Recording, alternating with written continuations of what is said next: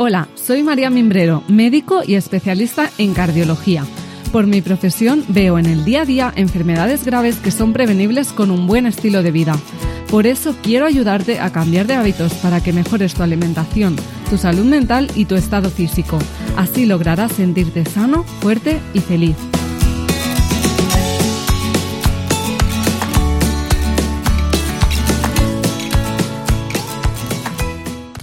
Hola, bienvenidos al podcast de María Mimbrero, eh, que soy yo, ya sabéis, médico, cardióloga y divulgadora de salud.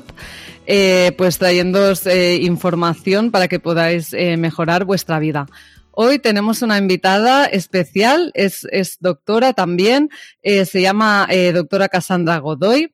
También es cardióloga argentina, se formó en, en el hospital de la Fundación Favaloro y eh, pues la vida también le llevó a investigar todo el tema de la medicina del estrés y su relación con las enfermedades. Y eh, me gusta mucho hablar con ella porque tenemos un punto de vista eh, bastante común sobre nuestra forma de, de, ver la medicina. Entonces me encantará compartir con vosotros esta charla. Por lo tanto, vamos a hablar de la medicina del estrés. ¿Vale? De, de, cómo el estrés está inundando nuestra vida hoy en día sin apenas darnos cuenta, cómo lo tenemos normalizado todos, eh, cómo pues miramos al compañero de trabajo y vemos que, que también está estresado, entonces nos parece normal. Y, y, cómo esta situación nos hace pues tener un malestar eh, o, o, incluso ni siquiera nos damos cuenta y esto a veces pues como vamos a explicar puede llevarnos incluso a enfermedades. Además, ya sabéis que todo el tema del COVID pues ha agravado aún más esta situación a veces de estrés por toda la situación de confinamiento, de problemas económicos, eh, familiares, problemas de, pues, de personas eh, que han tenido el COVID, de salud. Así que creo que es un tema que es súper, súper interesante sacarlo a colación. A mí me apasiona y, y creo que es algo que tenemos que tratar y que abordar porque está provocando muchísimos problemas de salud en nuestra sociedad. Eh, bienvenida, Cassandra, ¿qué tal? Hola María, ¿cómo estás? Muchas gracias por la invitación. Para mí es un gusto estar aquí contigo. Sí, para mí también. Eh, entonces, bueno, te voy a preguntar primero por qué como cardióloga, eh, ¿qué te hizo eh, interesarte por, por el estrés y sus consecuencias y por si existía alguna rama de la medicina que se encargara de este tema? Bien, sabes que me hace mucho sentido lo que estás diciendo, lo que decías al principio, con respecto a cómo el estrés está impactando en nuestra vida y en nuestra sociedad. Y realmente desde los inicios de la carrera, incluso antes de elegir la cardiología, siempre noté que había una unión entre los pensamientos, las emociones y la salud.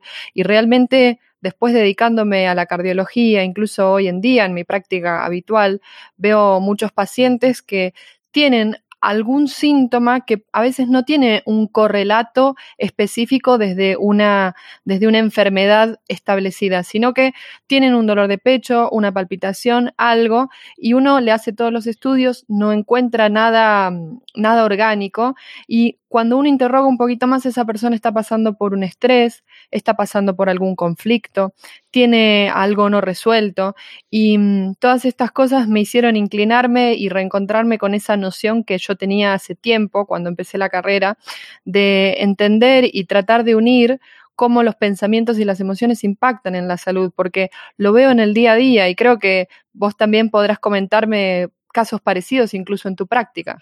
Sí, o sea, totalmente. Y, además eh, creo que la medicina actual, tal, y como nos la han enseñado, ¿no? Eh, se enfoca, se enfoca mucho en tratar enfermedades, ¿no? Y a veces, eh, pues el paciente va a la consulta y no se encuentra bien, ¿no? Pues esto, tiene palpitaciones, dolor de pecho, un malestar mental que no sabe ni cómo definirlo, ¿no? O sea, no se encuentra bien. Y entonces nosotros les hacemos todas las pruebas y no tienen nada, nada desde el punto de vista médico. Eh, o sea, pues no tienen ningún problema en el corazón grave, ¿no? O sea, siempre nos enfocamos en las enfermedades graves, pero realmente creo que como médicos tenemos que procurar por el bienestar de los pacientes y una persona con estrés y que no se encuentra bien también es algo que tenemos que abordar. Totalmente. Y esto de, esto de que a veces la medicina se queda sin herramientas con el abordaje clásico, con, con, los pacientes y las personas que vienen a la consulta y de pronto si el médico no les encuentra nada con los estudios es, bueno, lo que usted tiene es estrés o tiene que ir al psicólogo o yo no le puedo ayudar, usted no tiene nada. Señor, señora, usted no tiene nada. Y a veces nos quedamos faltos de herramientas por no considerar estos aspectos que también influyen en la salud y que también hacen a la salud integral de las personas. Totalmente. Y básicamente es porque no estamos formados o porque no se está dando la importancia suficiente a, las enfermedades mentales, a los estados de malestar mental y al estrés. Y creo que la medicina hoy en día, ¿no? Si queremos realmente que nuestro paciente esté con bienestar, tenemos que, incidir sobre estos temas. Em, entonces, eh, empecemos por el principio para situar a, todo el mundo. Eh, ¿Qué es el estrés? Bien, el estrés es una activación que se produce tanto en la mente como en el cuerpo, podríamos decir psicofisiológica, que se produce ante una amenaza, un peligro, una situación que, la persona puede juzgar como amenazante, o ante una situación de demanda incrementada, donde se necesita em, responder frente, por ejemplo, imaginemos una persona que tiene que dar un discurso en público o que tiene que empezar una carrera, es decir, necesita una cuota de estrés, de, de energía física para poder hacer frente a esa situación de demanda. Digamos que el estrés contrariamente a lo que uno por ahí piensa o, o, al mito popular, el estrés no es necesariamente todo el tiempo malo, sino que es una respuesta natural que el hombre ha ido teniendo, que se gestó en los principios de la humanidad para permitirnos la supervivencia o hacer frente a necesidades. Por ejemplo, imaginemos cuando las personas tenían que cazar y tenían, necesitaban esa cuota de estrés, de, taquicardia, de dilatación de las pupilas para poder ver mejor, de, aumento de la presión arterial para poder, digamos, mantener un estado cardiovascular adecuado para esa situación. El problema del estrés es un poco la cronicidad. Claro, o sea, el ser humano, ¿no? Parece que está preparado pues para tener estrés, estrés puntual, ¿no? Que este estrés nos ayudaba eh, en el pasado, ¿no? Pues si nos estaba persiguiendo un león, nosotros éramos, podíamos ser presas, ¿no? Fáciles. Y de repente, pues se activa un, que ahora lo explicaremos, ¿no? Pues todo un sistema a nivel del organismo para mm, tener más fuerza, para que llegue más sangre a los músculos, ¿no? Para que podamos eh, correr, huir. Pero claro, la sociedad actual Mm, está haciendo que todo esto disfuncione, ¿no? Porque ya no solo estamos eh, estresados por cosas de puntuales, sino que parece que se cronifica, ¿verdad? Totalmente. De hecho, esto incluso podríamos pensar que el estrés también tiene una utilidad hoy. Supongamos que estamos por cruzar la calle y vemos un auto a toda velocidad, por más de que tenemos nuestro semáforo de peatones en verde, y tenemos que hacernos hacia atrás. Y ese, ese reflejo de supervivencia es un poco la activación del estrés, pero creo que haría esa, esa puntualización en esto que estamos hablando, un estrés determinado en un momento que surge por un estímulo y que se termina. Y eso, esa debiera ser la, naturalidad del estrés. Hay un estímulo que lo dispara y luego ese estímulo termina y volvemos al estado de, reposo, a ese estado natural que, bueno, nosotros le llamamos homeostasis, ¿no? Ese estado donde, donde todo vuelve a, a su centro. El problema es exactamente lo que tú decías cuando el estrés empieza a cronificarse y aparece uno y aparece otro y aparece otro y otro y otro y pequeños microestreses durante todo el día que nunca se resuelven. Claro. Eh, pues vamos a seguir. Entonces, eh, ya lo estábamos comentando, ¿no? Pero para dejarlo más claro, ¿cuál es la finalidad del estrés y si sirve de algo realmente, ¿no?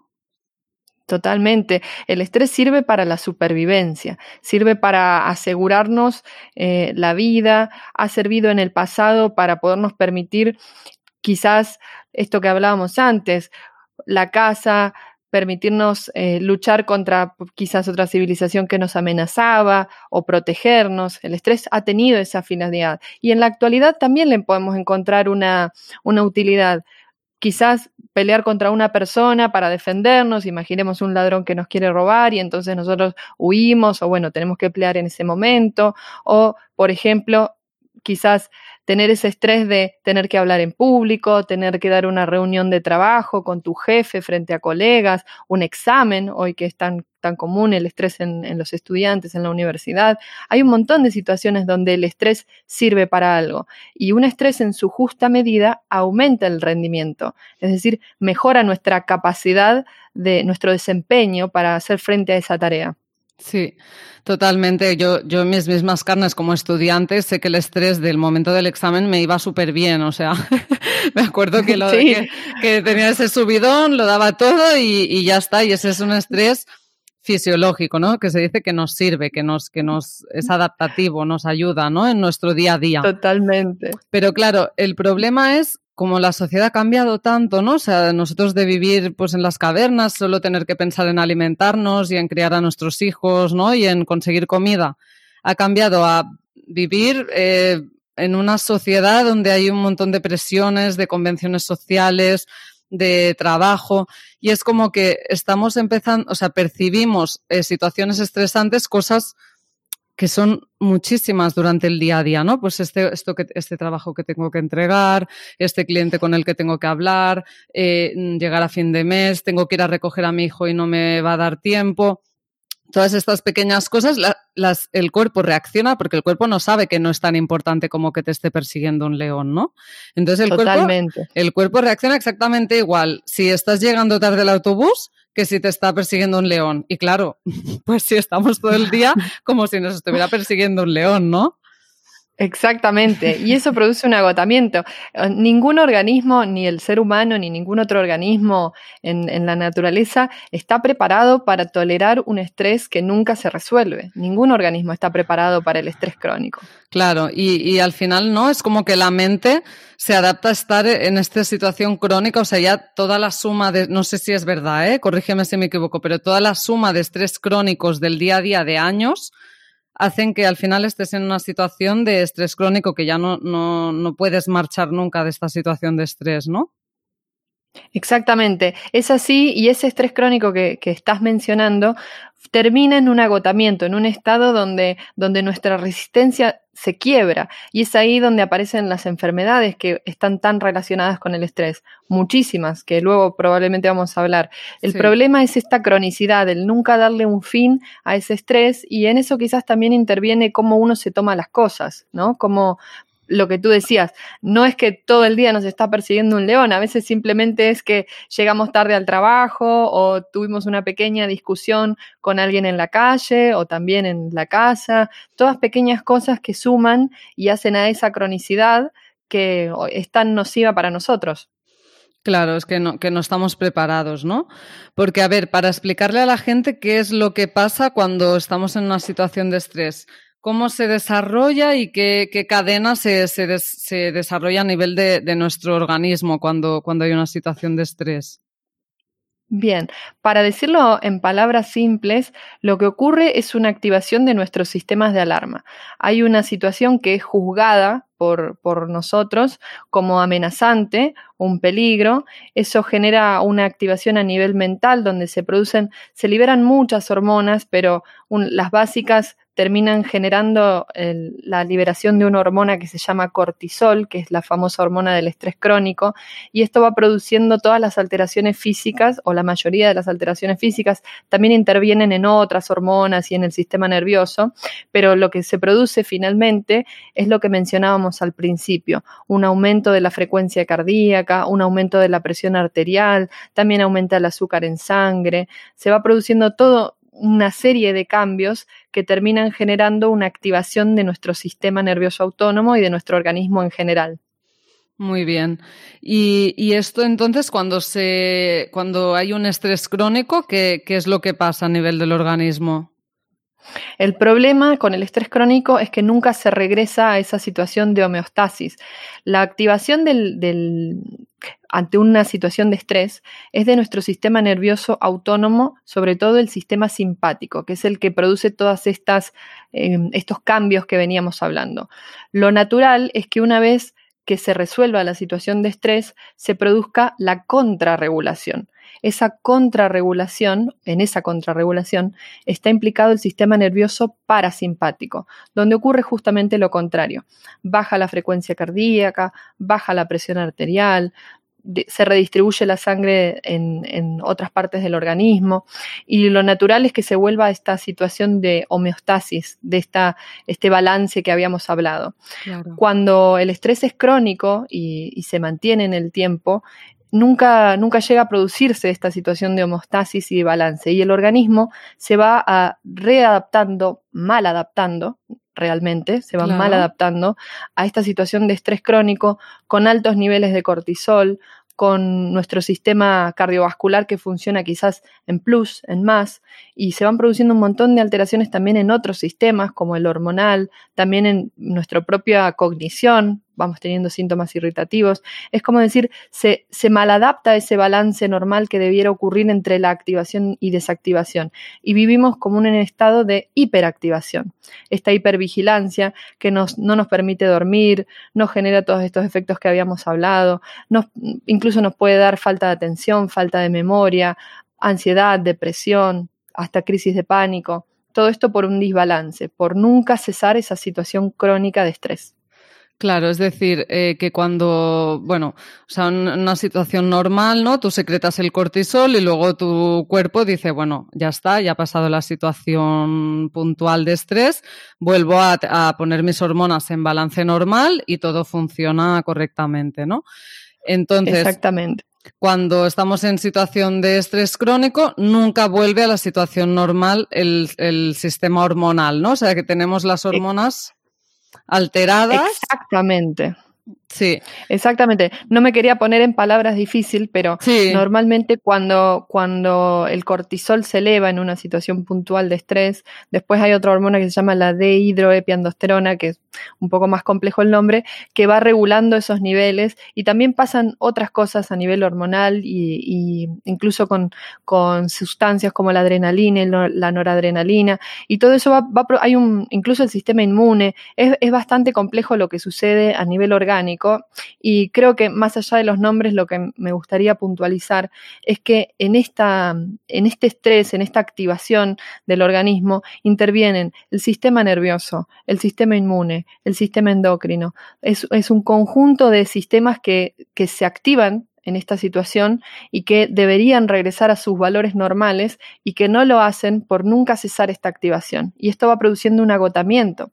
De hecho, incluso, ya que estamos hablando de las hormonas, hay, hay un montón de relaciones entre los niveles de de hormona tiroidea luego de un estrés crónico. Se sabe que muchos trastornos de los perfiles tiroideos sobrevienen después de un estrés crónico. Es como que se va produciendo un agotamiento de la tirotrofina, que es la hormona que estimula la glándula tiroides. Por citar un ejemplo, y así tenemos múltiples ejemplos en múltiples sistemas del organismo. Sí, es como si tuviéramos a, a, nuestro cuerpo en un entorno que no es favorable, ¿no? O sea, lo tenemos en una situación eh, en la que no funciona correctamente. Y, bueno, pues pueden, como hay tanta interrelación entre hormonas y todo, eh, todos los sistemas a nivel del organismo, pues mm, se puede afectar, ¿no? Pues a nivel autoinmune, a nivel cardiovascular. O sea, nosotras, ¿no? Hablando del corazón, pues por ejemplo, si estás en una situación con, con esta hormona, el cortisol, que lo que hace es elevar el, azúcar en sangre y elevar la tensión también, ¿no? Nos da hipertensión también, pues esto está afectando a nuestro sistema cardiovascular.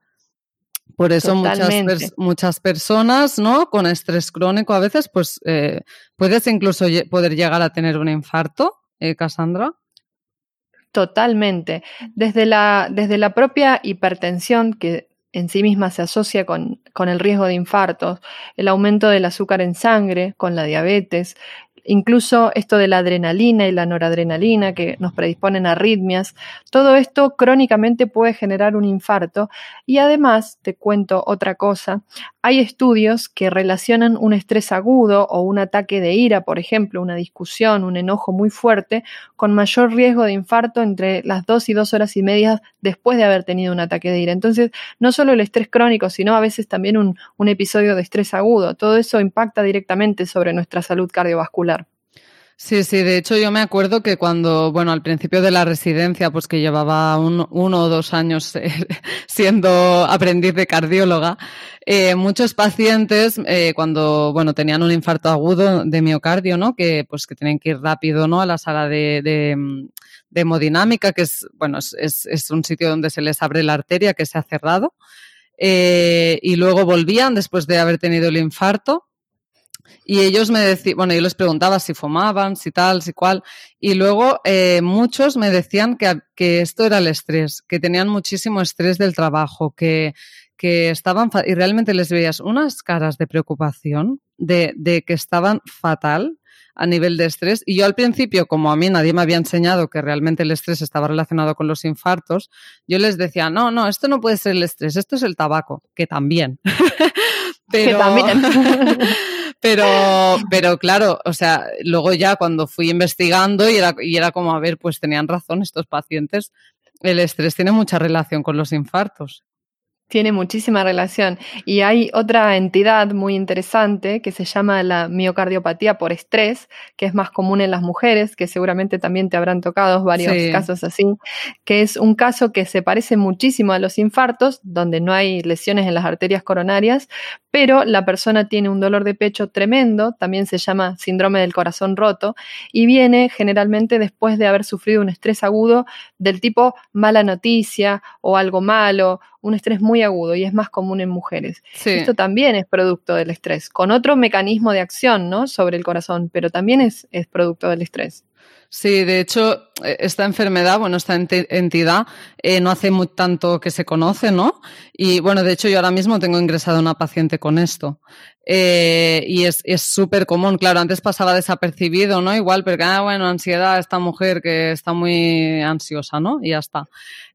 pero no, no, realmente esta secreción de adrenalina, ¿no? Aguda, ¿no? y que realmente eh, pues pone circulando en sangre unos niveles de, hormonas del estrés altísimos, produce una toxicidad a nivel cardíaco y bueno, el corazón realmente se, mm, súbitamente eh, se, se, mueve muy mal, está muy débil y puede haber arritmias, puede haber problemas, o sea, no es ninguna tontería, ¿no? Y realmente se ve muchísimo esto en mujeres sobre todo que yo qué sé, y además siempre cuentan una historia.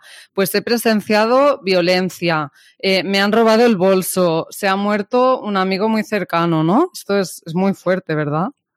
Sí, sí, totalmente. Y incluso tiene una contrapartida esta entidad que se llama síndrome del corazón contento. Se ha descrito también hace bastante poco, unos años atrás, donde lo que produce, lo, que, se, lo que sucede, perdón, es una, una noticia muy movilizante, pero feliz, pero muy movilizante. Y esto también aparentemente genera una secreción de, adrenalina tan importante por la emoción, producto de esa noticia, que también puede dar esta miocardiopatía por estrés. Es una contrapartida interesante. esto, no, esto no lo sabía, no me lo he encontrado nunca aún. ¿eh? Tiene que ser una noticia, bueno, espectacular, ¿no? Síndrome del corazón contento. Es, un, es una miocardiopatía por estrés por una buena noticia. Bueno, hay que, hay que estar con, con las emociones a raya, ¿eh? Mm, tranquilitos, paz mental, porque ni muy contentos ni muy ni muy tristes, por favor. totalmente, totalmente. Entonces, a ver, si el estrés es tan malo, ¿no? O sea, vale, ya nos hemos puesto en situación. El estrés no es normal. El estrés es malo. Eh, aunque todos tus vecinos y compañeros de trabajo lo tengan, hay que hacer algo con esto, ¿no? Y, yo creo que es muy importante que, las personas sepan identificar el estrés, porque es como que nos hemos acostumbrado todos a una situación de normalidad. O sea, yo lo cuento por experiencia propia y, porque ahora lo veo en, en las otras personas. Eh, yo pensaba que yo no estaba estresada. Yo con la residencia, sin dormir, estrés, bueno, un montón de situaciones, ¿no? Y yo pensaba que no, que yo era una persona tranquila porque toda la vida me habían dicho que yo era una persona muy tranquila. Entonces yo me sentía identificada con, con eso. Y, y, realmente empecé a observar que tenía un malestar, no era nada concreto, ni siquiera dolor ni palpitaciones, pero que yo no me encontraba bien, yo no me encontraba feliz. O sea, parecía que lo tenía todo y que, bueno, que no me tenía que preocupar de nada, pero yo no me encontraba bien. Y entonces ahí es cuando descubrí pues que había herramientas, que bueno, que puedes eh, mejorar tu vida, que, que, sí que tenía estrés, aunque no tenga ansiedad ni nada, pero tengo estrés, ¿no? Eh, y por eso yo luego veo también pacientes que me dicen, no sé, después de a lo mejor situaciones, ¿no? Que dices, vienen por dolor torácico, chaval joven, eh, palpitaciones, y, y, entonces le hago la ecografía, está todo bien, y me dice, bueno, es que mi novia me dice que, que seguramente es estrés. Y, y, entonces me empieza a contar su vida, unas situaciones de, de yo qué sé, enfermedades de familiares, problemas económicos, no sé, o sea, unas cosas, y él, no, pero yo estoy bien. ¿Esto? ¿No? O sea, ¿cómo, cómo nos, nos, o sea, pensamos que podemos superarlo todo, ¿no? Y, y nos acostumbramos a unas situaciones que no son, que no son normales, ¿verdad? Totalmente. Me, me interesa mucho lo que dijiste porque diste en la clave. Tú venías contando, no, porque yo lo tenía todo, pero no me sentía bien. A veces uno de los síntomas del de, el estrés es simplemente darse cuenta de que uno no se siente bien. La guía para el estrés, para, para notar el estrés, son los síntomas. Hay personas que son muy conscientes de sus síntomas y dicen, yo cuando me estreso me duele el estómago, o yo cuando me estreso me duele el pecho, o yo cuando me estreso no puedo dormir. los síntomas no siempre tienen que ser físicos, a veces pueden ser psíquicos, cognitivos, la irritabilidad, el insomnio, la dificultad para concentrarse, el estar siempre incluso de mal humor. Todas estas cosas nos, nos dan cuenta del estrés, el síntoma, el síntoma es la guía. Entonces, quizás uno puede decir, no, pero yo soy una persona tranquila, como es tu caso, pero no te sentías bien. Ahí ya tenés una, una llave para poder abrir esa puerta de empezar a, a autoindagar en, en uno mismo qué es lo que me está pasando, qué es lo que me está teniendo en conflicto, cuáles son las cosas que me están preocupando hoy en día. Eso ya es una puerta muy importante. Y con respecto a lo otro que decías de, de, tu paciente, este que tenía las palpitaciones, a veces las personas no, no, se dan cuenta de que están en una situación de mucho estrés o con conflictos hasta que no se desencadena un síntoma físico. Y a veces los síntomas físicos, uno que reniega tanto de ellos, eh, en realidad hay que tomarlos como, como una ayuda, porque el síntoma me está hablando de que hay algo que tengo que resolver y de que si no resuelvo y lo sigo perpetrando en el tiempo, voy a tener una enfermedad. Entonces, eso, eso es muy importante, no enemistarse con las cosas que a uno le pasan, sino utilizarlas para darse cuenta de que uno tiene que resolver algo y de que hay algo que tiene que cambiar. Sí, totalmente. O sea, súper importante esto que estás diciendo. Y a mí me da la impresión de que lo que pasa es que nos han educado de esta manera en la que no, no nos damos importancia, ¿no? Como si fuera egoísta ocuparse de uno mismo y priorizarse, ¿no? Y es como que eh, pues te van pasando cosas en la vida y tú pues no te das importancia, eh, dices, no, yo estoy bien, te cargas un montón de cosas a tus espaldas, ¿no? De situaciones y, no, no, pero yo esto lo puedo superar, todo lo puedo superar. Y a ver, lo normal es que tú, con tus herramientas que te han dado, que no te han dado ninguna, a nivel emocional, no, no superes bien las cosas. O sea, esto yo creo que es lo, normal, ¿vale? Sí, lo normal es tener pocas herramientas. Eso es, no tienes herramientas y si no tienes herramientas no estás superando nada, simplemente estás tapando, suprimiendo emociones, tal, tal, tal y tirando para adelante, ¿no? Pero creo que es muy importante darse importancia pararse, ¿no? Priorizarse, ostras, a ver cómo me encuentro, cómo me, no, estoy bien realmente, pararse a pensar. Y como, como dices también, súper, súper importante, es esto de que al final el cuerpo se expresa, ¿no? O sea, al final, eh, si tú, yo porque, bueno, en mi caso no me encontraba bien, ¿no? Pero a lo mejor al final hubiera acabado teniendo un síntoma, ¿no? Más concreto pues palpitaciones, dolor de pecho, lo que sea, el, cuerpo te dice, mira, es que yo no me encuentro bien. O sea, se está comunicando, ¿no?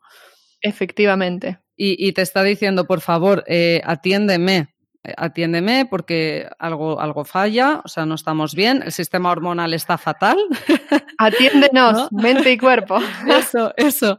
Porque esta desconexión cuerpo-mente, lo de no darle importancia a la mente, o sea, esto de verdad que está provocando, yo creo, una de enfermedades hoy en día.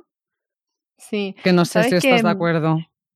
Estoy totalmente de acuerdo. Y creo que me atrevería a pensar que todo esto empezó con René Descartes allá por el siglo XVII, y, creo que esta, esta visión que él tenía, este filósofo que separó la mente y el cuerpo como dos sustancias totalmente diferentes, creo que esta visión que en su momento nos ayudó a estudiar un poco más el mecanicismo del cuerpo, también nos separó en nuestra visión integral como mente, cuerpo, espíritu. Y creo que hoy en día, gracias a los avances de la medicina, gracias a los avances de la neurociencia e incluso ramas de la medicina que se dedican específicamente a estudiar cómo los pensamientos influyen en el organismo y las emociones también, creo que hoy estamos en un momento donde tenemos que dejar de mirar esa dualidad separacionista de la mente y el cuerpo como dos cosas y dos sustancias totalmente separadas y tenemos que empezar a pensar en la, en la integridad del ser, en la integridad del ser humano.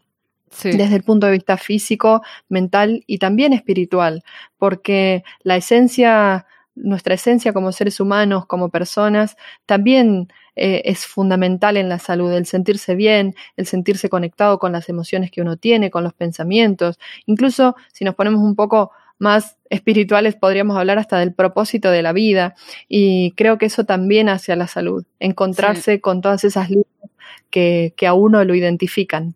Sí, bueno, sí, Cassandra, ya nos estamos poniendo médicos hierbas, pero aquí yo creo que la audiencia ya sabe que yo soy un poco así. Y, y pero con mucha ciencia. Sí, con mucha ciencia y, que, y muchas cosas por descubrir, ¿no? Y que pero ¿por qué esto? Porque a mí al final no me sirve que tu cuerpo esté bien desde el punto de vista médico y tú te encuentres fatal y te quieras suicidar, ¿me entiendes? Es que yo creo que yo quiero que la gente esté bien, que tenga un bienestar. Y yo desde mi propia experiencia también de crecimiento personal y, de, pues también gracias a herramientas como la meditación, eh, la psicoterapia, el yoga, cosas así, pues también he conectado más conmigo misma y creo que me encantaría que todo el mundo pues pudiera hacerlo, porque no porque eh, sea algo raro, es que simplemente la, la sociedad actual nos ha desconectado mucho cuerpo-mente. Realmente hay muchas otras eh, civilizaciones y otras culturas, como por ejemplo pues la, los budistas, la cultura oriental, eh, los, los eh, ¿cómo se llaman? Los de las pirámides de, de, ahora se me ha ido de la cabeza. Los egipcios. Los, no, los egipcios no, los, los de México. Ah, los mayas. Los mayas los y todo esto, ¿no? Y los, y los indios americanos, todo esto. O sea, es gente que estaba muchísimo más conectada consigo misma, ¿no? Y con la esencia humana, ¿no? Y, y, eso es lo normal, eso es lo que nos lleva a la felicidad. Y, y, es esta desconexión que estamos como cortados, ¿no? Está cortado el cable cuerpo-mente, eh, ser, lo que nos está llevando a todas estas disfunciones, ¿no? Que el cuerpo no está funcionando porque el cuerpo no está preparado para, para funcionar de manera separada, ¿no? Exactamente. Somos, somos una unidad y, y, en esa unidad también podemos encontrar mucha información. Porque incluso lo, si lo queremos llevar un poco más a la tierra, más a, algo terrenal y, y que la gente lo pueda comprender, si nosotros pensamos que el síntoma es información, que un, dolor nos está diciendo algo, poder tener al menos un espacio de conexión con nosotros mismos y preguntarnos, hey, ¿en qué momento estoy sintiendo esto que estoy sintiendo? Hey, ¿qué estaba pensando cuando sentí esto que sentí? ¿Qué estaba pensando cuando tuve este malestar? ¿O qué estaba pensando o qué estaba sintiendo cuando tuve este síntoma? Incluso esas cosas que implican una conexión con uno mismo, una conexión mente-cuerpo, ya eso nos puede aportar muchísima salud. Obviamente, Hoy en día, por suerte, tenemos la herramienta de la medicina y que no se malinterprete. Esto no quiere decir que no hay que ir al médico y no hay que tomar los medicamentos y que no hay que ir al hospital o a hacer una consulta con un profesional si uno tiene una afección, sino que hay que tomar un abordaje integral de todo lo que nos está pasando. Y tú con el tema de la alimentación, que es algo fundamental, también influye muchísimo porque lo que nos pasa, lo que nos enferma, tiene que ver con nuestra mente, tiene que ver con nuestro cuerpo, tiene que ver con nuestro entorno, tiene que ver con nuestra alimentación. Y lo que estamos proponiendo aquí con la doctora es un abordaje integral, no olvidarnos de, no, pensar solo en una cosa, no olvidarnos de que somos un todo y abordarnos de manera integral. Y mira, ahora que esto me ha hecho pensar en una cosa súper interesante, que el malestar o los síntomas no son siempre sinónimo de enfermedad. ¿No? O sea, de, son síntomas de que algo va mal. Entonces, ¿qué pasa? Que las personas, eh, bueno, lo que nos han contado, ¿no? Es que un síntoma es enfermedad. Entonces, las personas van al médico buscando una enfermedad. cuando les decimos que no hay ninguna enfermedad, se enfadan. O sea, se enfadan. o se angustian. Pero búsqueme, es que tengo que tener algo y hasta incluso parece que a veces hasta se alegran cuando les dices que tienen algo realmente, ¿no? Eh, no, o sea, tú, esto, los pasos, me encuentro mal, vale, voy al médico, vale, me miro, ¿tengo algo? No, vale, si no tengo nada, buenas noticias. Pero tengo que mirar más allá. ¿Qué hay a nivel mental? Eh, empieza con herramientas de identificar emociones, de identificar pues malestar, de identificar estrés. Genial, pero yo, yo me encuentro, ¿eh? gente, o sea, que con muchos problemas a veces digestivos también, ¿no? Y, y pues que no se encuentran bien y que les hacen todas las pruebas, no sale nada. Y yo veo que tienen estrés, ¿no? Porque, o sea, a veces me ha pasado con, pues, alguna persona que yo qué sé, se acaba de mudar de país, se está adaptando a un nuevo trabajo y una nueva situación, tiene pendientes unos exámenes de no sé qué y tiene problemas digestivos. Vale, pues si no tienes nada, genial, conecta, pero parece como que las personas lo ven como un insulto que les digas que no tienen nada. Preferirían tener algo, tratarlo y ya está, pero claro, es muy incómodo que te digan que tienes que mirar dentro, ¿no? Lo que pasa es que cuando no tenés nada, entre comillas, la responsabilidad es tuya. En cambio, si tenés algo, si tenés una enfermedad, es muy sencillo porque tomas una pastilla, haces un tratamiento y ya no te tenés que preocupar de eso.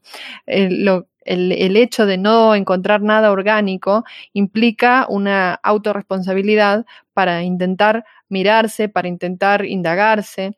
Y mm, creo que esto es muy importante para mencionar a, las personas que nos están escuchando que no es todo blanco o negro. Incluso lo dijimos, los síntomas preceden a las enfermedades. Quizás un síntoma hoy que no, no tiene una enfermedad orgánica detrás, quizás lo tenga en el futuro y lo que tenemos que hacer es evitar eso. Entonces, el síntoma también lo tenemos que utilizar en nuestro favor, en decir, bueno, si el doctor no me ha encontrado nada, qué bien, Ahora, ¿qué puedo hacer yo para evitar que este síntoma que yo lo estoy sintiendo, hay algo que me está pasando, más allá de que no haya una enfermedad orgánica, ¿qué puedo hacer yo para que este síntoma hoy no se convierta en una enfermedad mañana?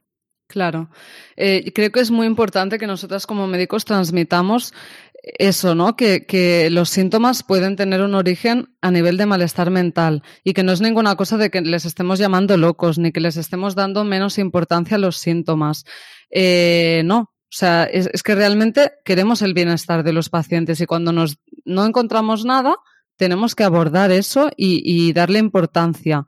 Lo que pasa es que las personas, pues a veces muchas tienen miedo de mirar dentro, saben que tienen cosas, saben que hay mucho dolor escondido eh, y la gente no quiere mirar, es que no quiere mirar dentro y esto me lo encuentro. Totalmente, pero cuando llegamos a ese punto, que es, es muy interesante, lo que, lo que sobreviene es una decisión.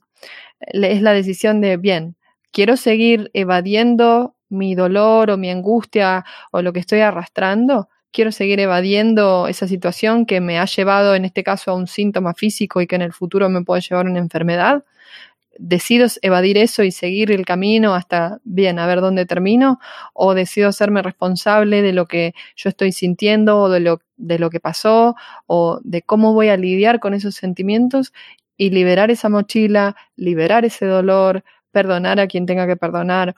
Al fin de cuentas, eso también es una decisión. Decido hacerme cargo de esto o no.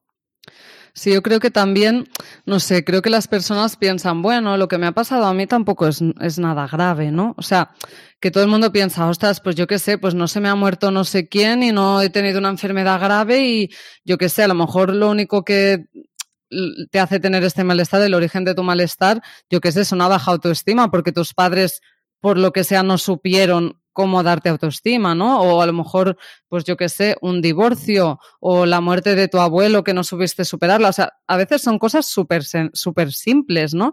Lo que pasa es que, claro, pensamos, bueno, es que al vecino también le ha pasado, ya no sé quién también le ha pasado y pues no creo que tenga importancia, ¿no? Y yo creo que sí que hay que dar importancia que a todos nos han pasado cosas y todos tenemos cosas por mejorar y por superar, ¿no? Eh, que hay que darle importancia a la que se merece. Yo creo que tenemos una facilidad para, para enjuiciar nuestros pensamientos, sea nuestros sentimientos también, sea como positivo como negativo. Bueno, esto no es importante o esto es muy importante.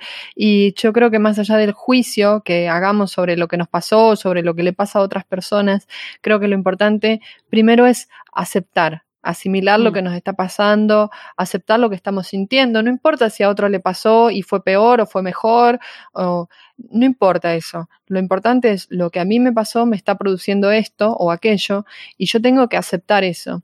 Y después apoyarse en, en herramientas como quizás la psicoterapia, la meditación u otras, ah, se llaman técnicas conductuales, la programación neurolingüística o la biodecodificación, lo que sea. Hay muchas herramientas para utilizar y creo que lo, importante es tomar la decisión de decir, bueno, quiero resolver mi conflicto, quiero dejarlo atrás o no, y en base a eso actuar en consecuencia. Totalmente. Ahora hablaremos más de las herramientas, pero antes te quería preguntar, eh, ¿cuándo detectamos que ya no solo es estrés crónico, sino que ya tenemos pues un problema ya mental mayor como la ansiedad o la depresión? Bien, yo creo que ahí las, el límite es un poco más, más gris, porque mm, primero quería eh, hacer una aclaración no siempre, no siempre el estrés se manifiesta con ansiedad. Viste que tú lo decías al principio, decías, ay, no, pero yo no me siento ansiosa, pero sin embargo te sentías estresada.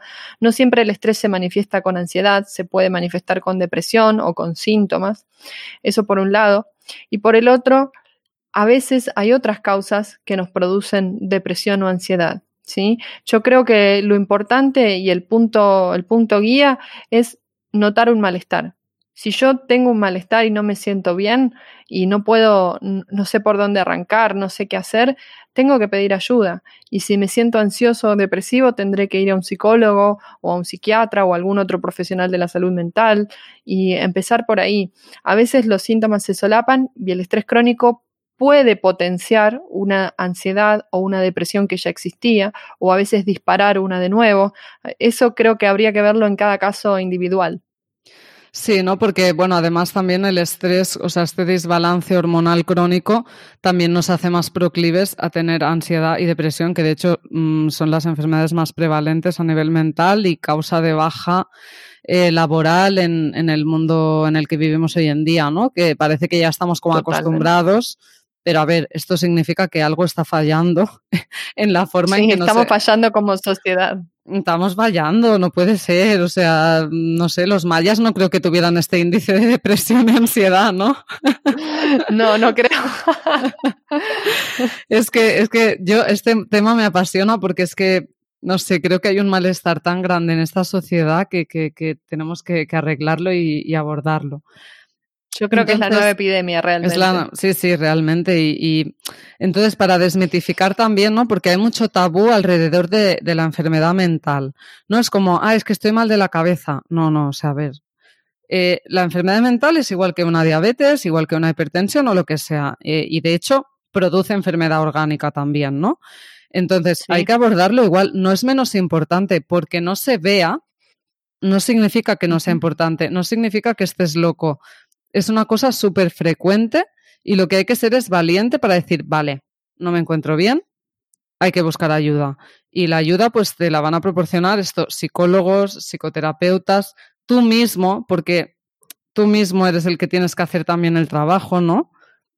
De, porque yo no creo que solo yendo al psicólogo puedas arreglarte. O sea, es como, vale, yo le tiro toda, todas las, la mierda, por decirlo malo y, rápido, eh, al psicólogo y él ya me dirá lo que tengo que hacer, él o ella. No, tampoco, ¿no? O sea, es un trabajo también de responsabilidad, de decir, vale, tengo que hacer algo, ¿no? Y también creo que es muy importante, pues, el viaje hacia, hacia la esencia de uno mismo, con meditación, yoga y todo esto, ¿no? ¿Cuáles, cuáles son las herramientas que podemos eh, hacer para abordar el estrés?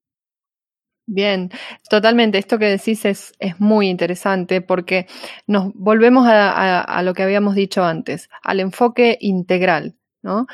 Si tomamos, por ejemplo, la depresión o la ansiedad como una consecuencia del estrés, obviamente el psicoterapeuta nos va a ayudar. Es muy importante esta autopercepción, esta autoindagación de qué es lo que necesitamos, pero también no vamos a prescindir quizás de la medicina, quizás de los antidepresivos o de los ansiolíticos, de lo que podamos hacer con el ejercicio o la meditación. Entonces, digamos, quiero hacer foco en eso. El abordaje es integral. No pensemos que existe una pastilla mágica o un tratamiento mágico o algo único que nos va a resolver el problema. Hay que, hay que atacarlo por todos los frentes. Y podemos decir que básicamente como herramientas podemos apoyarnos en la medicina, Ahí el consejo con respecto, dependiendo de qué es el síntoma, cuál sea el síntoma que tengamos, físico, psíquico, cualquiera de ellos, nos vamos a apoyar en los profesionales. Actividad física, fundamental. La actividad física es una válvula de, escape, de liberación para el estrés. Pensemos que cuando se generaron las, vías del estrés, se, se, configuró el sistema del estrés en, allá en la humanidad primitiva, lo que sucedía después de un estrés era correr, luchar, huir, a veces podía ser también esconderse, pero todo eso implicaba un movimiento. Entonces, el ser humano está preparado para moverse. De hecho, el sedentarismo es antinatural. Entonces, el ejercicio es una actividad sumamente útil, sumamente funcional para lo que es el, abordaje del estrés. Después, claro con respecto, seguimos con esa, con esa línea, fundamental el tema de la respiración y la meditación. ¿Por qué? Primero hay un efecto que podemos mencionar desde el punto de vista médico-fisiológico, que es que la respiración, enfocada fundamentalmente en la inhalación, expandir la parte baja de los pulmones y estimular de alguna manera el diafragma, estimula nuestro sistema parasimpático. Cuando hablamos al principio, dijimos que en el estrés crónico se producía una activación del sistema nervioso simpático. La contrarregulación de eso es la activación del sistema nervioso parasimpático. Este sistema, el parasimpático antiestrés, se estimula con la respiración. Entonces la, meditación es una técnica fundamental, ya si lo vemos desde el punto de vista físico-orgánico, pero además nos ayuda, si lo hacemos con, cierta con cierto enfoque, nos ayuda a concentrarnos en nosotros mismos, a interactuar con nuestras emociones y nuestros pensamientos. Entonces tiene, desde mi punto de vista, yo la verdad que pienso que la meditación es una técnica fundamental, es, es hermosa y muy, muy positiva. Yo creo que es una herramienta excelente para lidiar con el estrés, por todo, por todo esto. La nutrición, y ahí te paso la pelota a vos, que estás tan en el ámbito de, de la parte nutricional. Total, total.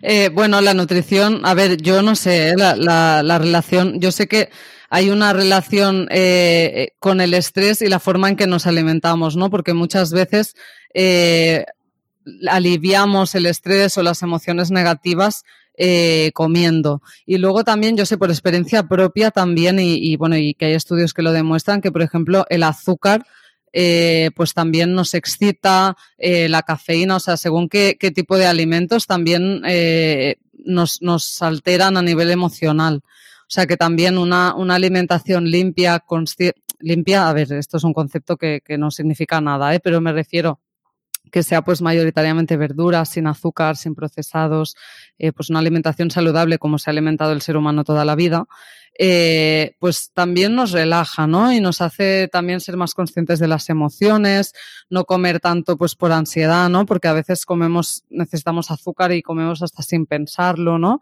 Y, bueno, es un pez que se muerde la cola, o sea, la alimentación te da estrés y el mismo estrés te hace alimentarte mal, ¿no? Exacto. Exacto, y hay algo muy interesante en esto que, estás comentando, que la alimentación también influye en la, en la microbiota, es decir, en todos los organismos que conviven con nosotros en nuestro tracto gastrointestinal.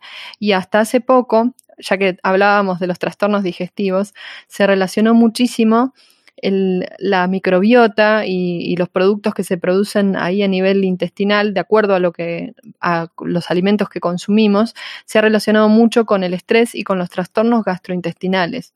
Y incluso se habla hoy en día de un eje intestino-cerebro, porque en el intestino hay muchísimas neuronas, hay, hay todo un sistema nervioso autónomo específico del intestino, que es el sistema nervioso entérico, y este sistema se ve muy influido por lo que comemos, cómo nos alimentamos y sobre todo como es nuestra microbiota, que también depende de lo que comemos. Entonces hay una interrelación muy grande en, en todos estos aspectos y nuestro estrés y nuestro sistema inmunitario también. Sí, y también ¿no? el tema de que se está estudiando, porque todo esto de la microbiota es muy nuevo y es tan grande ¿no? el campo de estudio, porque hay tantísimas bacterias, cada persona tiene las suyas. Bueno, están, están a tope estudiando este tema, ¿no? Entonces, eh, lo que sí que había visto es que realmente sí que se relacionan ciertos tipos de microbiota con, con enfermedades mentales como la ansiedad y la depresión y que personas que tienen un cierto tipo de microbiotas pues tienen más, más incidencia de, enfermedades mentales. O sea que es brutal el campo que hay ahí por, por estudiar. Básicamente, ¿qué pasa? Que como lo estamos haciendo todo mal como sociedad, yo creo, ¿no? Nos alimentamos mal, estamos estresados, desconectados de la naturaleza. O sea, no, no estamos viviendo la vida que estamos destinados a vivir, ¿no? Para lo que fuimos creados, ¿no? 100%. Entonces, pues nos están saliendo pues enfermedades por todos lados. Entonces, hay que, es fácil, o sea, simplemente hay que volver a lo de antes, ¿no? Que, lo de antes es pues alimentarse con lo que se supone que debemos alimentarnos, estar tranquilos a nivel mental, estar en relación, mm, una relación con la naturaleza adecuada. Eh, es, es, fácil, al, fin, al final un estado de bienestar se consigue, esto volviendo a lo de antes, con herramientas eh, de hoy en día, ¿no? Que por suerte tenemos herramientas como la meditación, que a mí la verdad es que me encanta. Creo que es muy importante lo que has dicho también, que la meditación ah, puede parecer difícil al principio, no, no hay meditaciones buenas o malas. Si te has sentado a meditar, ya lo estás haciendo bien, aunque te vengan pensamientos a la mente.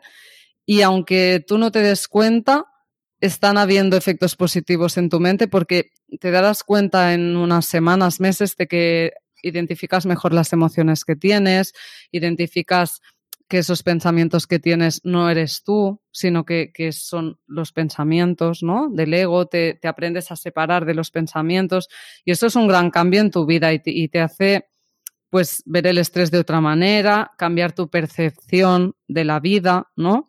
Tomar conciencia. Tomar esta conciencia, ¿no? Y que yo qué sé, pues, vale, eh, hoy han ingresado no sé cuántos pacientes, tiene que ir corriendo porque no hay tiempo, no sé qué, ¿no? Digo, pues, por ejemplo, en mi situación, pues puedes decir, vale, colapso, estrés, eh, fatal. Bueno, pues esto es una elección. O sea, yo puedo elegir reaccionar eh, colapsándome y, y, bueno, y rindiéndome al estrés o podría reaccionar diciendo, vale, hay estas cosas que hacer, se harán, respiro, se harán tanto si estoy estresada como si no, ¿no? Entonces yo mm, puedo elegir y elijo hacerlo pues desde la serenidad y desde la paz, ¿no? O sea, darse cuenta de que tú tienes el poder de poder decidir gracias a herramientas también te da mucha, mucha serenidad, ¿no?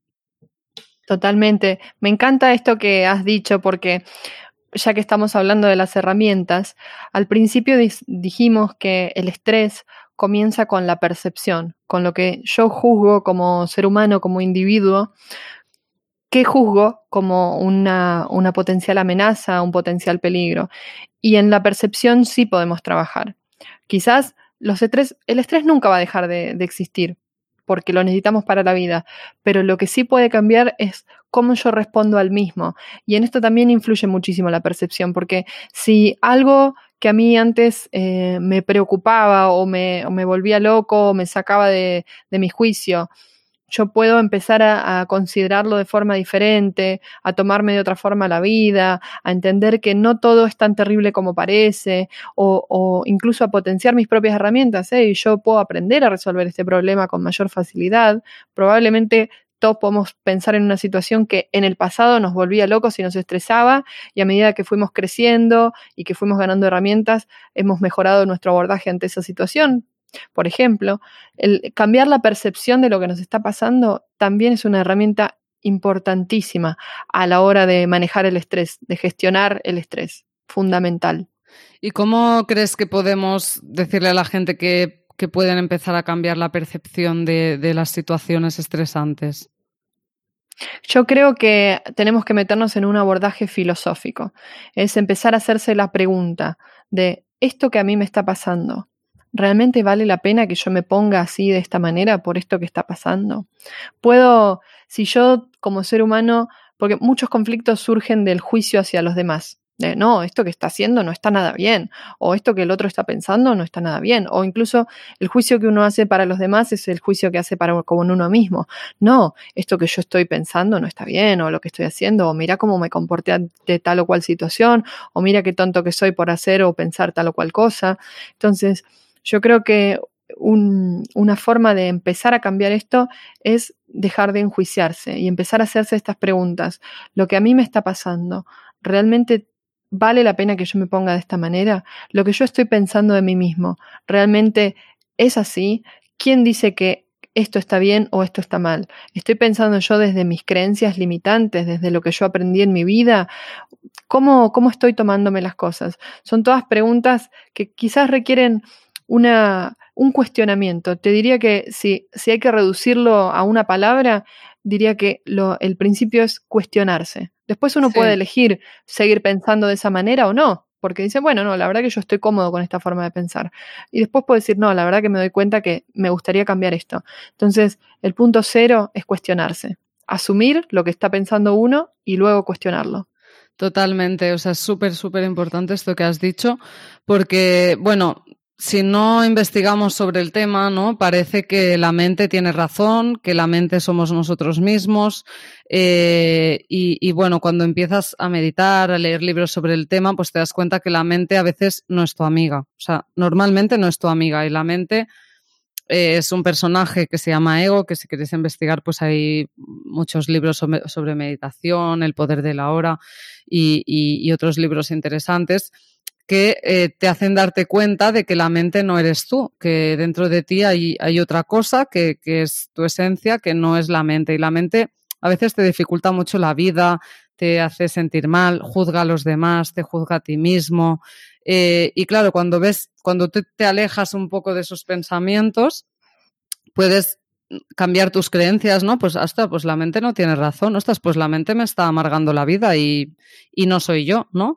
O pues la mente está decidiendo que ahora tengo que estar estresado, pero yo puedo elegir que a lo mejor mm, siempre me he estresado por esto, pero ahora puedo elegir no estresarme, ¿no? Claro, al menos cuestionarse. Sí, cuestionarlo, cuestionar todo, ¿no? Porque, bueno, es un, es un, a ver, no vamos a explicarlo aquí en, en un momento, ¿no? Pero hay un camino ahí de desaprender, de volver a aprender, de ver que tenemos muchas creencias, que podemos cambiarlas y, todo eso creo que es fundamental en un camino hacia, hacia el bienestar eh, pleno y completo, ¿no? Totalmente. Tenemos que pensar que, que nuestra mente está programada, está programada en general por nuestra, nuestra vivencia familiar, por nuestras vivencias infantiles, por la sociedad y ese, esa programación que tiene nuestra mente, como tú bien decías, a veces nos juega bastante en contra. Entonces, mínimamente tenemos que empezar a cuestionar nuestros programas. Después elegiremos si los dejamos o no los dejamos, pero al menos empezar a cuestionarlos. Súper interesante. Bueno, yo creo, eh, Cassandra, que hemos dado un montón de herramientas eh, para, para nuestros oyentes.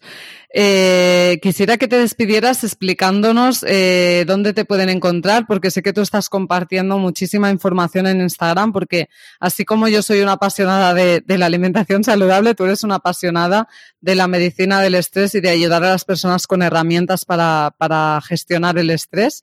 Así que dinos dónde te podemos encontrar. Bien, bueno, desde ya igualmente quería decirte muchas gracias por esta invitación, me, ha encantado charlar aquí contigo. Y para las personas que se quieran, estén interesadas en estos temas o quieran saber un poco más de información, estoy en Instagram como arroba doctora DRA bajo Cassandra o en Facebook como DRA como doctora Cassandra G. Ahí me pueden encontrar en Instagram o en Facebook.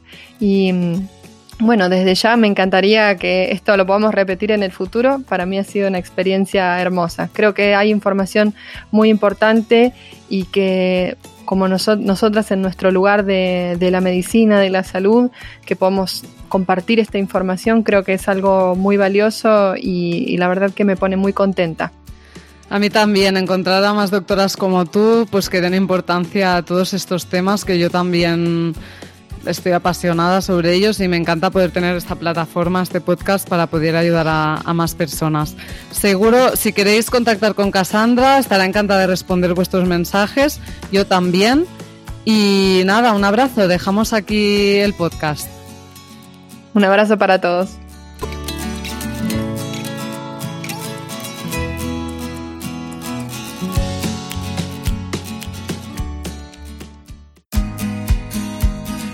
Y hasta aquí el podcast de hoy de Cambia de hábitos.